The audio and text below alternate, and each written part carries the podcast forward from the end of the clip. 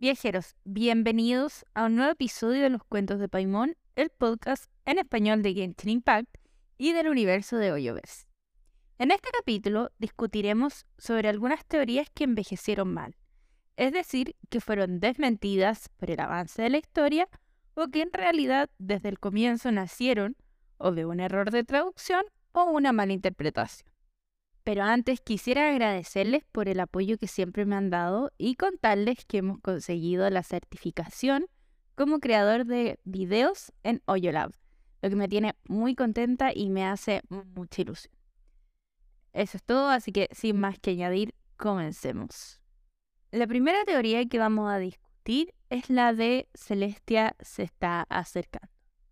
Esta teoría surge por un tema de cómo estaba programado Celestia. Celestia era en realidad una imagen PNG estática. Por lo tanto, a medida que Teyvat fue creciendo, esto es cuando salió una suma, etcétera, distintas partes del IBE eh, y, y ese tipo de cosas, Celestia se fue deformando. Y esto porque, según de donde la mirábamos, la imagen era estática y el giro de la cámara provocaba que se distorsionara. Entonces, a partir de la 3.0, o sea, cuando llegó Sumeru, se cambió el modelo de imagen PNG a un modelo 3D. Bastante simple porque no se supone que sea visitable aún, pero que ya da una estructura que a medida que uno la mira de distintos lugares, da una idea de profundidad, de cercanía, que es más realista a lo que debería ser Celestia en el momento en el que salga eh, a jugar disponible, que está disponible en el fondo. Pero mucha gente se quedó con esa idea, no se enteró del cambio y empezaron a surgir rumores de que Celestia se estaba acercando al viajero, por alguna razón. Pero la verdad es que no, y Celestia es ahora una construcción en 3D, como el resto de las cosas del juego, que está estática. Así que queda desmentida esa teoría, pero para que la tengan en claro.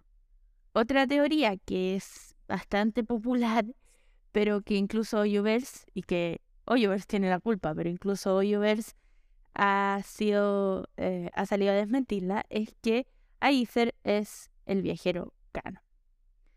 La verdad es que esto tuvieron que salir los mismos creadores a decir no, eh, no hay un viajero canon y cada uno puede elegir a su viajero, Lumino e Aether, pero ninguno de los dos es canon por sobre el otro. Ahora, ¿cuál es el problema? El problema es que Aether aparece en las animaciones, aparece en las Em, imágenes oficiales de distintas situaciones del juego y no se ha creado el mismo tipo de contenido para Lumi. Sí se ha ampliado, ya que, por ejemplo, ahora aparecen versiones chibi, etc.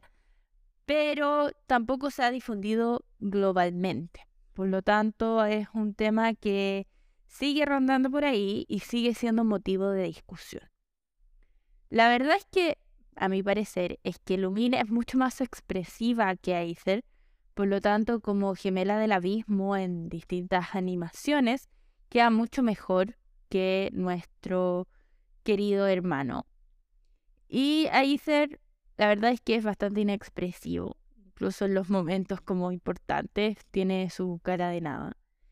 Pero eh, por eso mismo es que queda bastante mejor como, como viajero que como antagonista. Yo en lo particular juego con Lumin porque me gustan sus expresiones. Intenté jugar con Aether en una cuenta secundaria y la verdad es que cuando jugué la parte de nos volveremos a encontrar o, esa misión en particular, cuando descubrimos muchas cosas sobre nuestro gemelo y lo vemos de nuevo, eh, me di cuenta de lo inexpresivo que era hasta en el momento más interesante y la verdad es que desistí de seguir jugando con él. Así que eh, eh, por lo menos esa es mi teoría y prefiero sin duda a Lubin. Lubin como prota y como antagonista. en fin. Otra teoría que yo siempre saco a relucir y a decir que es mentira es que el pase de batalla muestra la historia de los gemelos. ¿Por qué yo insisto que esto no es verdad? Bueno, se, lo he planteado varias veces, pero en realidad Hoyoverse, cuando ha querido hacer las cosas bien, por ejemplo, en la historia y en la animación de Yujin, que es algo que siempre cito y siempre digo, aparece, eh, bueno, cuando ella canta la ópera, aparece el viajero correspondiente en una situación que le corresponde. O sea, eh, Lumin y Aether aparecen distintos. La, posición de batalla de Lumin es distinta a la de Aether. Por lo tanto, si se quería hacer que el viajero del pase de batalla fuera el viajero correspondiente, el segundo hermano, el segundo heredero al trono, se podría haber hecho. Sin embargo, la historia es estática y no cambia. La historia del pase de batalla, además, nos dice que la primera heredera perdió sus nobles orígenes. Pero nosotros, el viajero y el hermano del viajero, el hermano del abismo, que, se le conoce también, no parece haber perdido la idea de lo que estábamos buscando. De hecho, en este episodio de Nos volveremos a encontrar, nos dice de frente que recuerda cuál era nuestra idea de encontrar un mundo en el que vivir, pero que nosotros tenemos que completar nuestro viaje para poder entender por qué sus acciones. Por lo tanto, no ha olvidado cuáles son sus orígenes y pareciera estar bastante claro ese hermano de qué es lo que pretendían hacer los dos. Y el que parece más confundido en realidad pareciera ser nuestro viajero. Por lo tanto, yo modifico esta teoría de que, eh, y la desmiento, de que el viajero es el protagonista del pase de batalla y la cambio porque el viajero es el que está desconcertado y ha perdido sus orígenes y que podría ser Paimon la protagonista o la diosa desconocida, etc. Pero no el viajero. Otra teoría que con el tiempo se desmintió, que en realidad fueron ideas apresuradas del fandom y, de, de, la comunidad, fue que Al-Hazen era el dios Desert. Esta teoría en realidad tenía bastante sentido hasta que apareció Al-Hazen. ¿Por qué? Porque Al-Hazen, en los motivos de su ropa, la tecnología que ocupa, un montón de cosas, tiene referencias a lo que era el desierto. Sin embargo, sabemos que es un humano común y corriente, aunque es bastante sospechoso. Al-Hazen, en el momento en que aparece en la historia, como personaje jugable, se nos da acceso a sus historias de personaje y a un montón de cosas en donde podemos descubrir que en realidad no es el rey de Ser y que tampoco tiene ninguna conexión con este dios, por lo menos eh, verídica y confirmada, sino que todos son head canons y esto quiere decir que ninguna de las teorías de que Al-Hazen era el dios del desierto son verdad. Ahora, ¿de qué es un personaje Jesús? de que los motivos de su ropa, que el accesorio con cancelación de ruidos es tecnología sumamente interesante, sí, pero tiene una visión como los humanos normales y podría ser una reencarnación, pero eso también sería un canon y no canon propiamente tal. Fin. Otra teoría de Alhazen que suele circular es que, o, solía circular antes de que supiéramos todo lo que había pasado con Najida, era que Alhazen era el antiguo arconte dentro. Esta teoría surge eh, cuando se revela mm, el modelo del Alhazen de manera temprana, básicamente por leaks. Y eh, la idea era que eh, su historia sería un poco similar a la de eh, Chongli. Y que Al-Hassen en realidad era el antiguo dios que había simulado su muerte y que ahora pretendía ser una persona común y corriente y que de ahí habría surgido Najida como la arconte nueva. Ahora, esto se, se desmiente en un principio porque había un set de artefactos que creo que eran la sombra verde esmeralda, si no me equivoco, donde aparecía la historia del dios de los árboles que había muerto. Entonces, esta historia estaba en un principio mal traducida y hacía referencia al dios como masculino, sobre todo en español. Y creo que en inglés también. Y esto se arregla en algún momento. ¿Por qué? Porque era una mala interpretación de la versión original.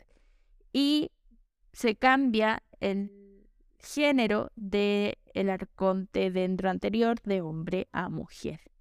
Y ahí es cuando ya se empieza a ser más clara la historia de Roca de Bata y descubrimos que en realidad Roca de Bata era el arconte y Najida es un brotecito, por decirlo de alguna forma.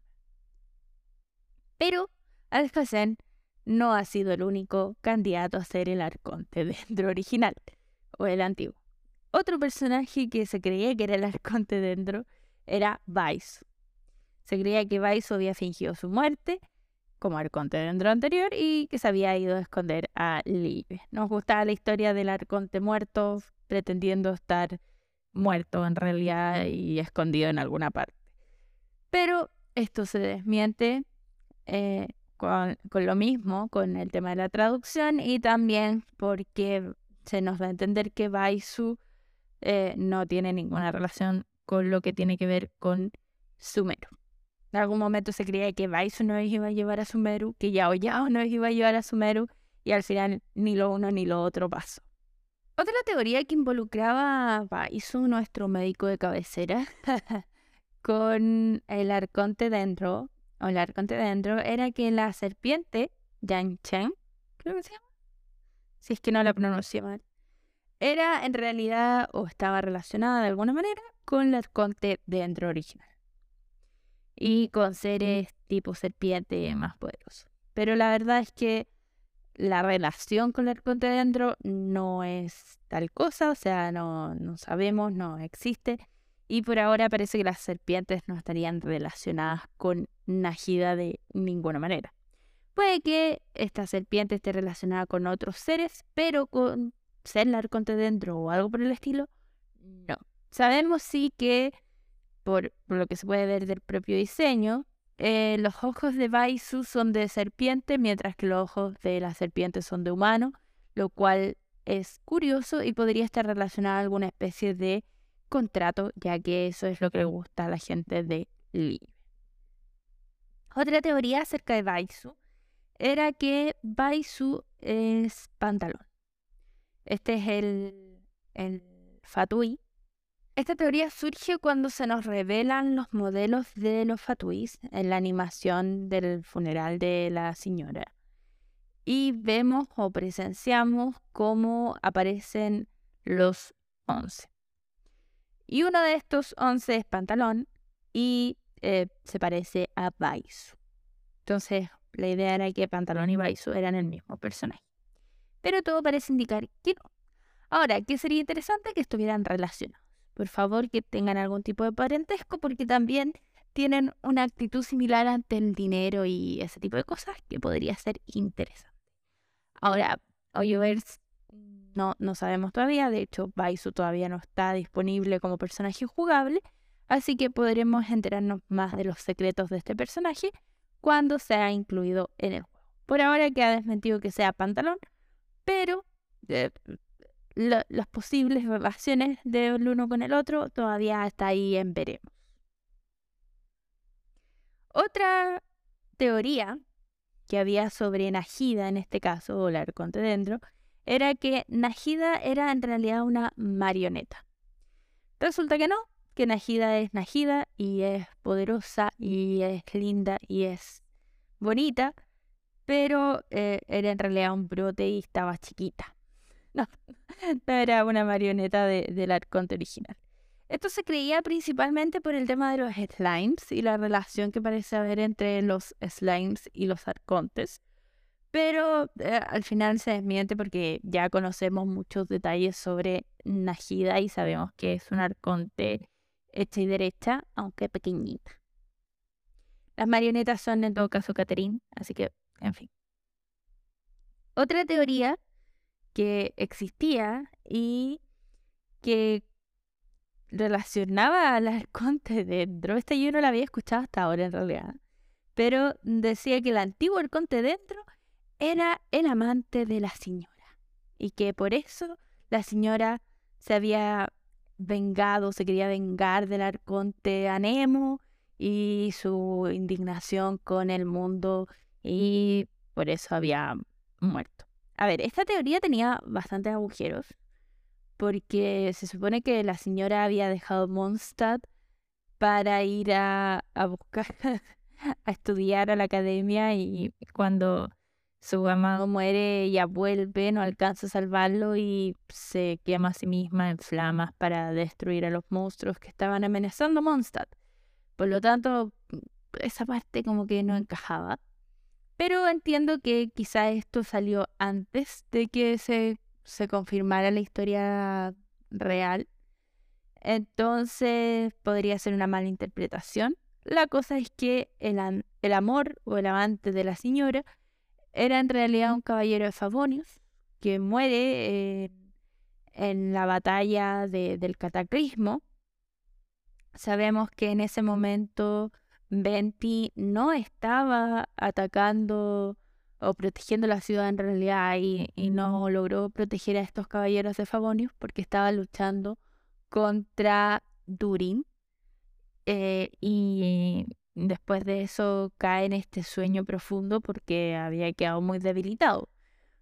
Pero mm, tampoco fue el culpable de la muerte del amante de la señora y en realidad mm, esta teoría de que el arconte dentro, que había muerto ahí supuestamente, en realidad no había pasado eso.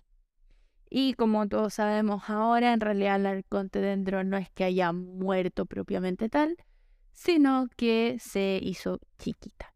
Bueno, no, no era el arconte dentro propiamente tal, sino que fue un brote de ella misma que dejó para seguir cuidando a, las personas de, de su pueblo. Otra teoría que fue popular en algún momento era que los once poseían visiones y engaños, tal como pasa con eh, y, o, Tartaglia en realidad, que tiene su visión y su engaño.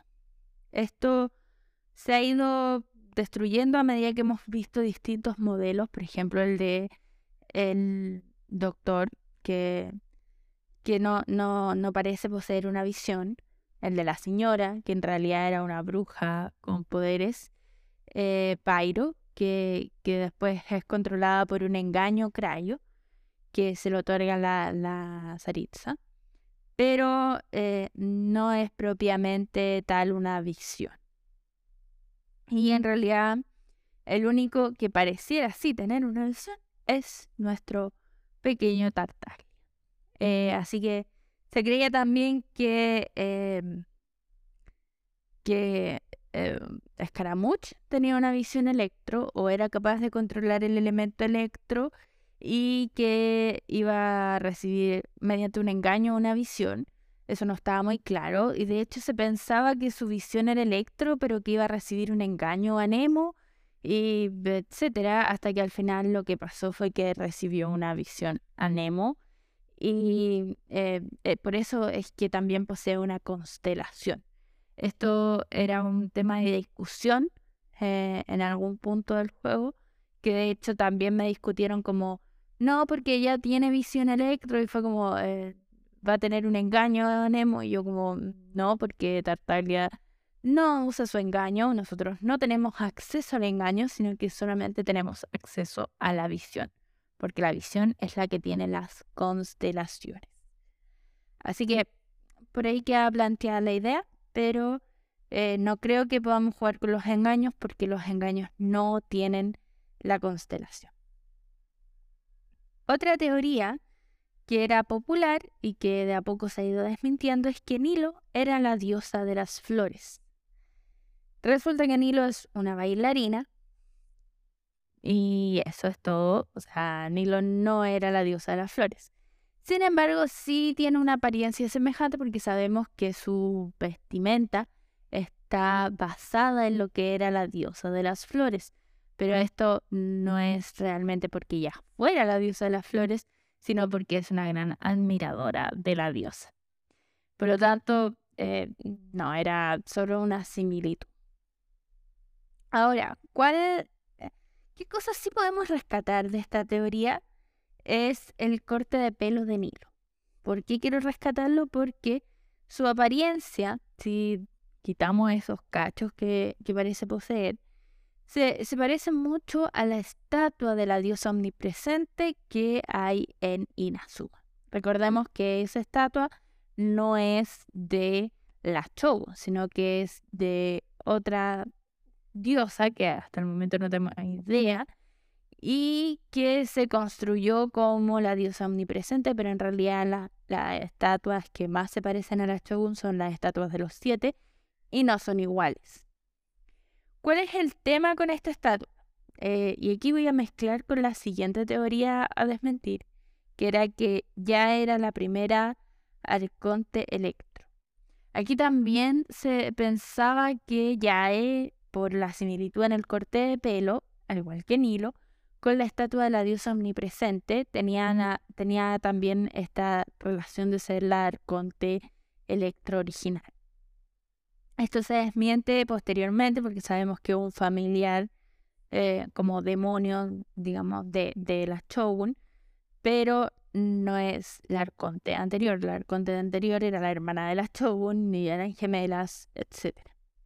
Eh, que, que, posteriormente muere eh, en Canrea en el cataclismo y la Shogun adquiere su puesto casi por herencia pero la gente no logró darse cuenta. O no toda la gente y, Inazuma siguió prosperando porque la eternidad. Sabemos que Makoto, que era la hermana de la Shogun, alguna relación tuvo con la diosa eh, del tiempo, y esto lo sabemos por el tema de la semilla que le dejó, la segunda historia de personaje de la Shogun, por si no la han jugado, pero esta semilla que era capaz de trascender en el tiempo y en el espacio y generó el árbol de Sakura enorme, precioso, etc. Y la batalla de la Shogun que ocurre en este espacio mental o, que, que, eran los restos de la conciencia de Makoto y que está fuera de, de Teibat, eh, tiempo, espacio, en fin. Por lo tanto, podría haber una relación entre la diosa del tiempo, que por ahora eh, Isarot, eh, en realidad no, no, tenemos mucho más detalle, pero eh, sabemos que no, esa estatua no era de Yae y no era del arconte original, así que eso lo, lo podemos dejar por ahí como teorías para el futuro, pero que fueron desmentidas en el sentido de que Yae no era la arconte electro. ¿Y por qué quise sacar todo esto en el momento en que estaba hablando de Nilo? Bueno, porque el corte de pelo de Nilo se parece al de la estatua. Esto podría indicar, más que Nilo fuera la diosa, que eso ya está descartado, que en realidad la diosa de las flores estuviera relacionada con esta estatua en el sentido de que fueran la misma entidad. Podría ser, podría no ser, pero ahí queda la teoría. Por lo tanto, se desmiente de que Nilo fuera la diosa de las flores, pero esto también nos abre la teoría de que la diosa de las flores podría estar conectada con la diosa omnipresente, omnipotente, no, no recuerdo cuál era la descripción de la diosa. La otra teoría que, por, desgracia, la tenemos que desechar es que Razor y Sino estaban relacionados. Cuando se da a conocer, bueno, Sino, recordemos que Sino lo conocíamos desde el cómic. O sea, Sino ha estado en en existencia durante mucho tiempo. Y Razor, por supuesto, aparece en aparece en Mondstadt, por lo tanto, es un personaje que ha estado allí durante mucho tiempo, en el sentido de que está presente en el juego, y ha sido una razón para que se buscaran similitudes entre estos dos personajes. De partida, ambos parecen estar relacionados con los lobos, de, alguna manera.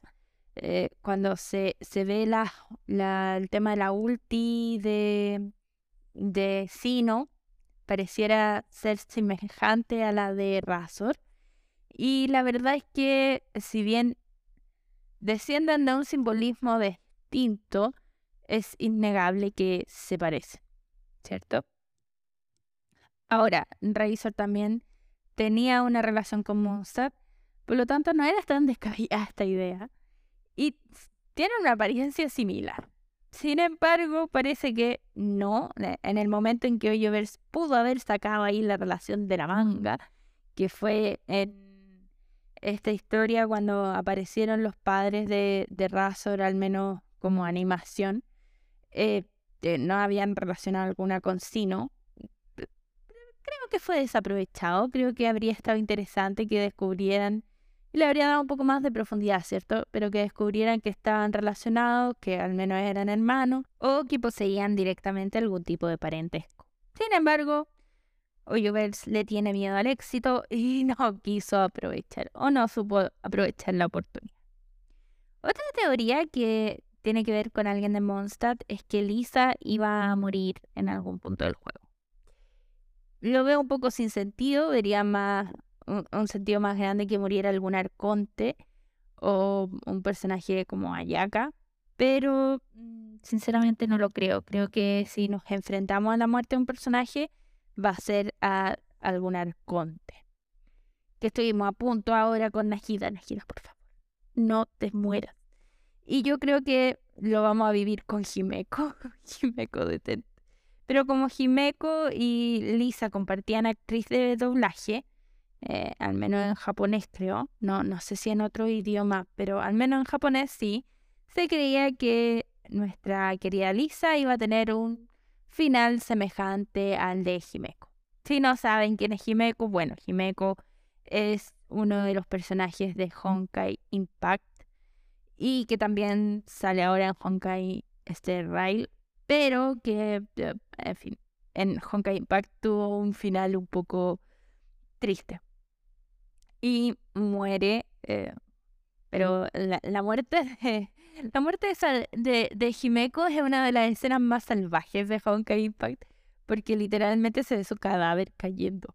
Entonces, como, no va a volver, no va a volver. No es como la de la señora que quedó un poco ahí como, ah, sí, sino que fue, fue cruda. Pero creo que es una de las mejores escenas que ha representado Jovers, por lo menos que yo he tenido el gusto de jugar. Me, me ha, debo decir que me falta tanto eh, y Gakuei como eh, Tears of Temis, así que no puedo decir que es la mejor escena de Jovers, pero es la mejor escena de Jovers que yo he podido ver y presenciar y sufrir. Así que, bueno, eh, yo no creo que Lisa muera, finalmente. Eh, pero tampoco está 100% desmentida, o sea, puede que en el futuro pase, pero por ahora lo veo difícil, lo veo improbable y lo veo casi innecesario. O sea, Lisa es un personaje cuatro estrellas que todo el mundo tiene, pero tampoco es que tenga mayor relevancia en la historia. O sea, creo que Kaella tiene más relevancia, eh, por lo tanto, enfrentar la muerte de un personaje como Kaella sería una cosa mucho más dramática que enfrentar la muerte de Lisa, que Lisa es bibliotecaria, o sea, en fin. No hay mucho que decir al respecto. Otra teoría que quedó descartada, pero que sigue rondando por ahí, es que Ningguang es la reencarnación de Wisong. Se creía que Ningguang era la reencarnación de Wisong desde el tema de la ballesta, porque se veía una relación entre la constelación de Ningguang con la ballesta de, de Liyue y mucha gente estaba convencidísima de que nuestra querida Ningguang era eh, Wisong y que de hecho de ahí nace un poco la chip de Chongli con Ningguang, que es un poco forzada porque realmente interacción entre los dos eh, no, no hay. Pero en fin, por lo tanto, esto queda pero descartado en el momento en que conocemos a Wison. A Wison la conocemos a través de lo que fue el tema de Madame Ping y, toda su historia, cuando realmente nos muestran la imagen de Wison y no tiene nada que ver con nuestra querida Ningguang. Ahora, yo no descarto que en algún momento Wison vuelva a aparecer. en algún momento les di la teoría de que Wisong sería el personaje de Sandron, que podría ser porque tiene más similitudes y que de hecho también se parece a Lumin. No, no es Lumin, pero se parece, por lo menos el corte pelo, tiene, tiene algunas similitudes, pero Sandron tiene más similitudes. Y Rita también. Rita de Honkai, de hecho tiene una ropa que se llama Sweet Osamanthus y fue como, ok, Chongli, referencia, Wisong. Así que podría ser que en algún momento tengamos una versión de eh, jugable, tal vez, pero no es ningún. Y esto ya queda descartadísimo. Otra teoría que solía existir eh, y que en realidad es un poco ambigua, pero eh, la vamos a decir que está descartada, es que Fischl es la princesa de otro mundo. Descubrimos que Fischl en realidad tiene padre y madre y que son de Mondstadt y que su verdadero nombre es Amy y lo que sí no queda muy claro es el tema de la historia de los cuervitos, porque como les mencioné en el capítulo anterior, en el libro de Fischel se habla de los cuervos, se habla de esta ciudad de cuervos, país, región donde ella supuestamente es la princesa, y toda esta historia que tiene como de fondo. Eh, pero que en realidad si, si nos paramos a ver como la historia real del personaje no es cierta. Ahora, puede que después descubramos que Fischl tenía como poderes para ver la historia o interactuar con, con Oz, que, que vendría a ser como un ser de verdad, pero tampoco parece ser el caso, porque en realidad Fischl es un personaje cuatro estrellas de Mondstadt que mm, aventurera, no, no parece tener mucho sentido darle una historia tan profunda, ¿cierto? Aunque a le gusta meter historias profundas en personajes cuatro estrellas que, que no parecen tan, tan importantes. Pero en fin, ok, sigamos. Pero por ahora, bien, antes de seguir en realidad, Fischl descartada como princesa de otro mundo, pero sí podemos decir que es un personaje que puede que tenga algo interesante los arcontes dan las visiones. Esta teoría ha sido, pero, razón de muchos fanfics, fanart, cosas. Pero resulta que se ha ido desmintiendo a lo largo de los cambios en la historia. Hemos presenciado el momento en que se le otorga una visión, tanto a un personaje jugable como a un NPC. Recordemos que la primera visión que vimos ser obtenida fue por esta chica que obtuvo una visión dentro en Sumeru y que era tipo guardabosque, pero nosotros no habíamos presenciado ninguna otra entrega de la visión y pensábamos que los que entregaban las visiones eran los mismos arcontes. De hecho, era algo que se creía que los, las visiones del elemento correspondiente eran entregados por el arconte correspondiente o por el arconte de la ciudad. Recordemos que, mm, por ejemplo, em, Noel, Bárbara y Jean, en, ah, y Fischel también creo, asocian sus visiones al arconte Anemo. No necesariamente son Anemo, ¿cierto? Pero eh, en el momento en que presenciamos la historia de Scaramouche, que él acepta su pasado y decide continuar adelante y recibe su visión a Nemo, nos damos cuenta que en realidad no hay una intersección directa de los dioses y las visiones responden a las ambiciones del momento o a una cierta motivación o alcanzar un sentimiento concreto. En base a qué, en realidad no sabemos muchos más detalles y se va a ir aclarando a medida que pasa el tiempo, pero lo que sí sabemos es que los arcontes no dan las visiones. De hecho, recordemos que nuestra Shogun parecía eh, curiosa cuando le preguntamos acerca de la relación entre que no había nuevas visiones electro y el decreto de capturas de visiones, ella nos dice como, eh, no, la verdad es que la entrega de visiones es mucho más compleja y yo no tengo nada que ver. Y nosotros nos quedamos en plan como, ¿y qué, qué pasa aquí? Pero bueno, eh, todavía no sabemos de dónde viene la visión concretamente, no, no, conocemos el, el proceso propiamente. Y la última teoría es que Downslave es el hermano de Paimon. En algún momento se especuló acerca de esto, se especuló que en el momento en que o Downslave o eh, nuestro hermano viera a Paimon, iban a tener algún tipo de reacción. Pero pareciera ser que no. Y que nadie tiene ninguna reacción entre la ala, hada voladora blanca, etc. Lo que sí, eh, sabemos que Paimon no es humana, que hay un montón de cosas extrañas en torno a Paimon, pero sabemos que Danslave no parece estar curioso en cuanto al, a lo que es Paimon. Nuestro hermano tampoco, de hecho, parece más molesto de que estamos enfrente de, estamos con Danslave a que estemos con Paimon y de hecho no hay ninguna reacción al ver a Paimon. Y Paimon tampoco tiene ninguna reacción extraña. Ahora sí, todos estamos esperando que Paimon sea el jefe final, probablemente, pero eh, más teorías así como que Paimon está relacionada directamente con, hay. Eh, se cree también que Paimon podría ser un Celi, pero yo creo que más el superviviente Celi tiene cara de ser la, la Fatui, más que nuestra pequeña Adita. Creo que Paimon en realidad podría ser una diosa encogida, tipo Najida, pero que en realidad no, no ha sido todavía parte de la historia, que va a estar al frente de nuestras narices y nos va a explotar en la cara, como la mayoría del lore de Pero todavía queda tiempo para eso. En fin, eso ha sido todo por este episodio. Si tienen más teorías locas que eh, han ido desmintiéndose a lo largo del tiempo, pueden dejármela en comentarios porque quizás se venga una segunda parte de teorías locas.